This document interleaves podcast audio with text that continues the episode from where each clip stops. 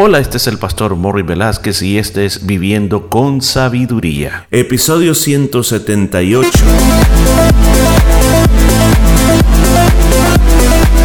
Y en el programa de este día estaremos aprendiendo cómo aplicar la sabiduría de Dios a nuestra vida a través del libro de Proverbios. Muchos consejos muy hermosos basados en la palabra de Dios. Todo esto y mucho más en Viviendo con Sabiduría.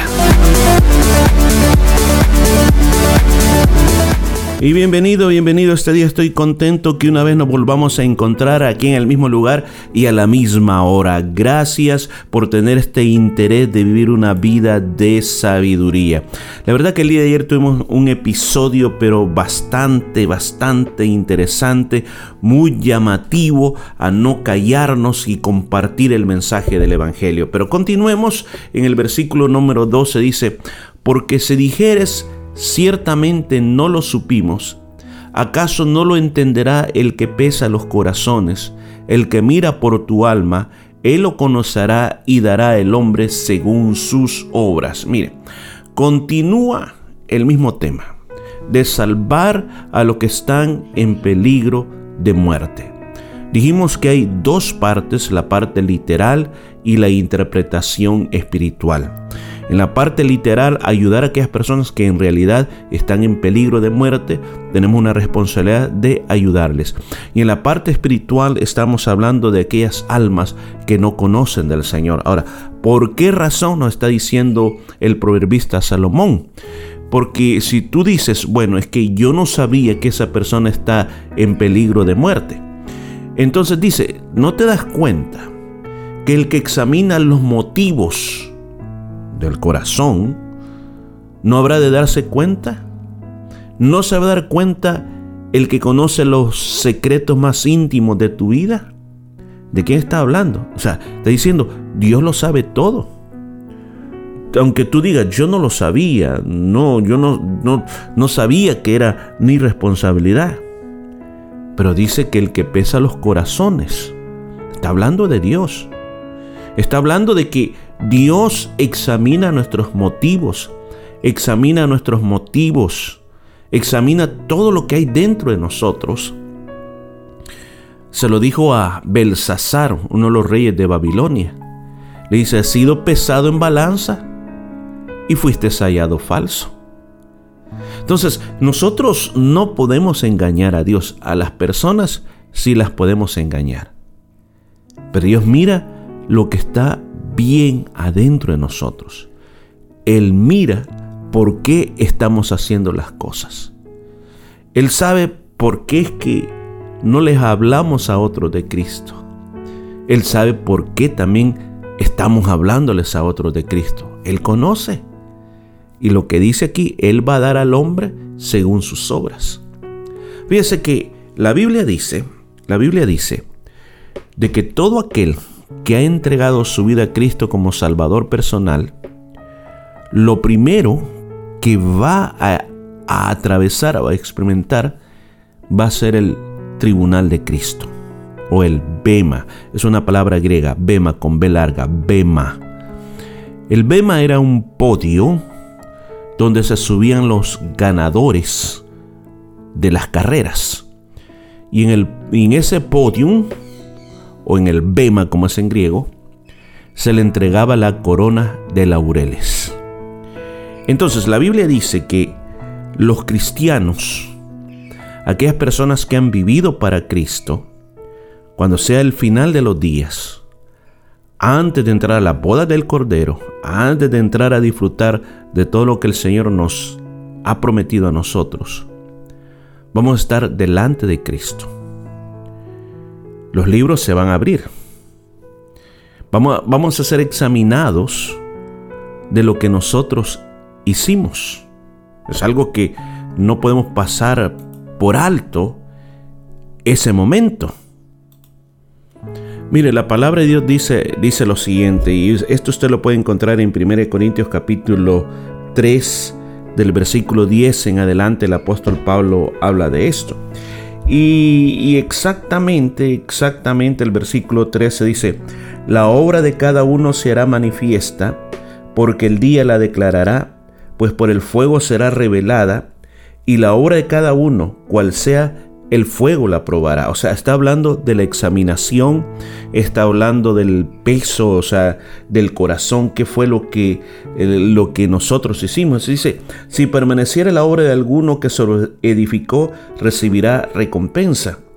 Eh, mire el versículo 12 dice, y si sobre este fundamento alguno edificare oro, plata, piedra preciosa, madera, heno o jarasca, la obra de cada uno será manifiesta. O sea, ¿qué es lo que está tratando, qué es lo que está comunicando el, el apóstol Pablo? El apóstol Pablo está comunicando de que cuando estamos edificando en las cosas de Dios, o sea, construyendo en las cosas de Dios, no se nos tiene que olvidar que un día va a ser examinado qué es lo que estamos haciendo. Entonces él habló de dos tipos de materiales para edificar.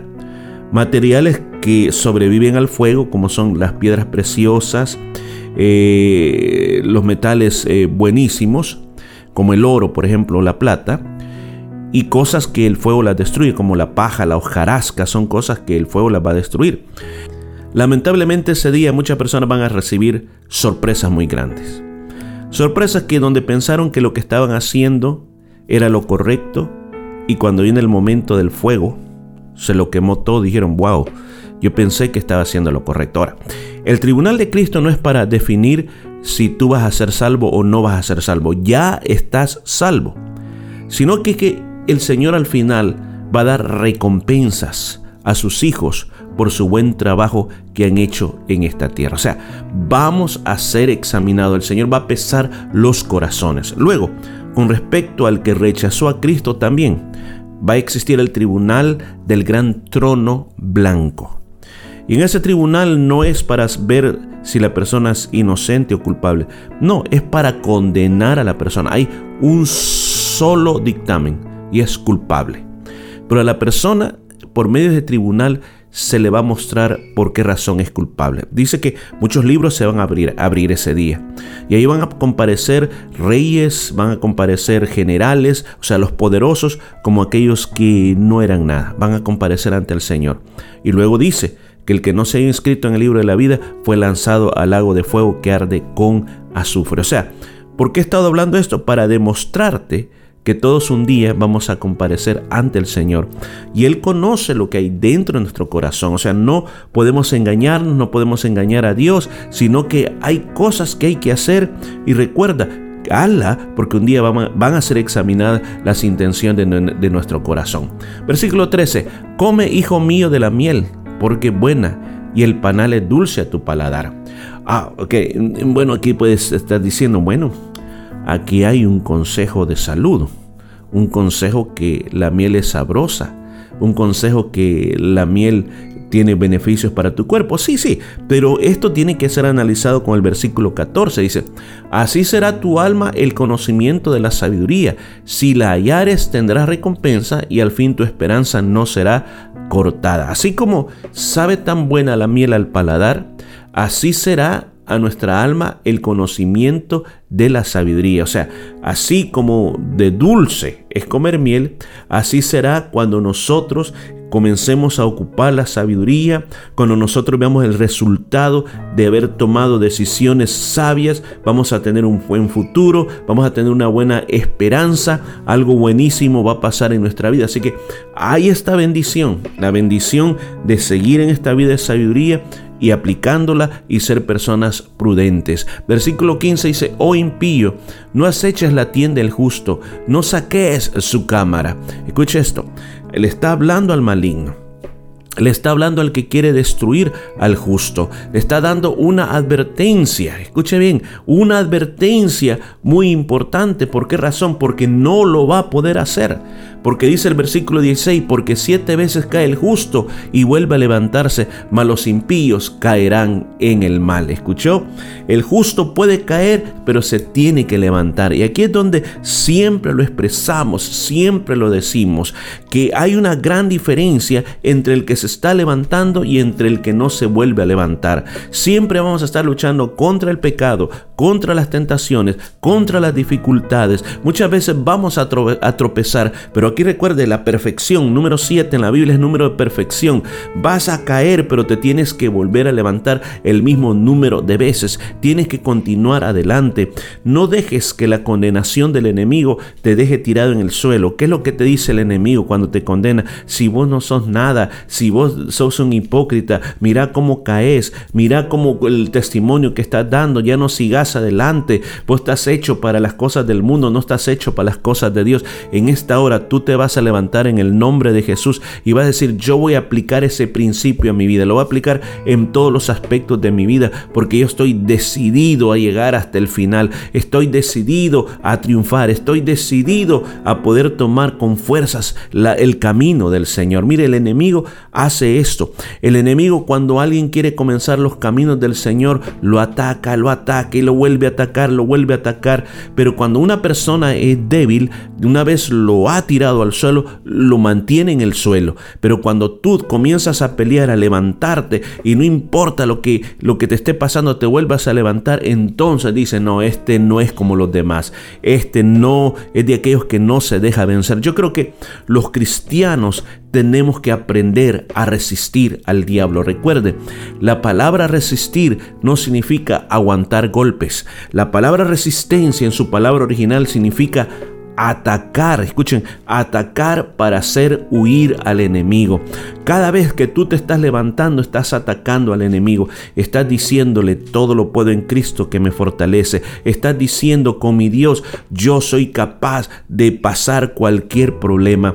Recuerda, lo más importante es que siempre te recuerdes que Jesucristo nunca te ha dejado, nunca te ha abandonado, siempre está contigo. Y como el maligno dice aquí, vendrá para atacar al justo. Sí, no vamos a poder evitar que el enemigo venga en contra de nosotros, pero se va a encontrar que hay un muro de protección, se va a encontrar que el Señor está con nosotros y que la sangre de Cristo nos está protegiendo. Bueno, vamos a dejar hasta aquí y vamos a continuar mañana con más con esta vida de sabiduría. Y esto fue todo por este día. Nos escuchamos el día de mañana.